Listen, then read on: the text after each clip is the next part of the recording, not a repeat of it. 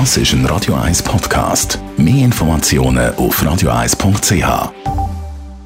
Die grünen Minuten auf Radio 1 wird Ihnen präsentiert von Energie 360 Grad. Nachhaltige Energie und Mobilitätslösungen für die Welt vom Morgen. Energie360.ch ja, mögen Sie sich noch daran erinnern, letzte Woche haben wir noch geschwitzt. Es hat jetzt zwar stark abgekühlt, aber es ist doch in der letzten Woche recht heiß gewesen, besonders in der Stadt.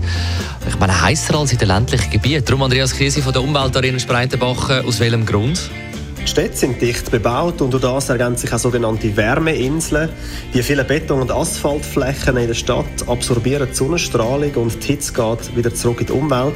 Wenn es zu wenig grüne Flächen hat und die Luft nicht zirkulieren kann, wird es schnell heiß und die Wärme ist dann gebunden. Äh, das ist auch der Grund, warum die Nächte oftmals sehr warm sind. Also müssen wir eigentlich nur mehr Bäume pflanzen? Ja, Bäume sind zentral in der Städteplanung und geben Schatten, aber sie wirken auch wie eine natürliche Klimalage, indem sie Wasser verdunsten lassen. Alle Grünflächen, Park und entziegelte Flächen mit Kies und Sträuchern tragen zur Abkühlung bei. Auch Brunnen und Pflanzenfassaden tragen ihren Teil dazu bei. Und jede einzelne Blumenkiste auf dem Balkon hilft ebenfalls beim Kühlen. Ich meine, jetzt in meiner Weltstadt, in Friedrich, gibt es schon sehr viele Bäume und natürlich auch Wälder. Lange das?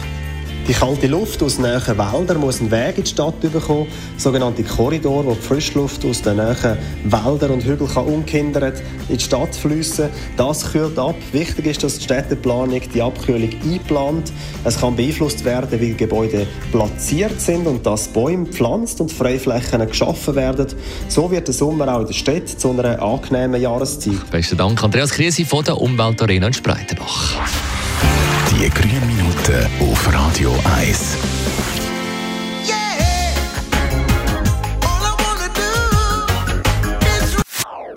Das ist ein Radio 1 Podcast. Mehr Informationen auf radio1.ch.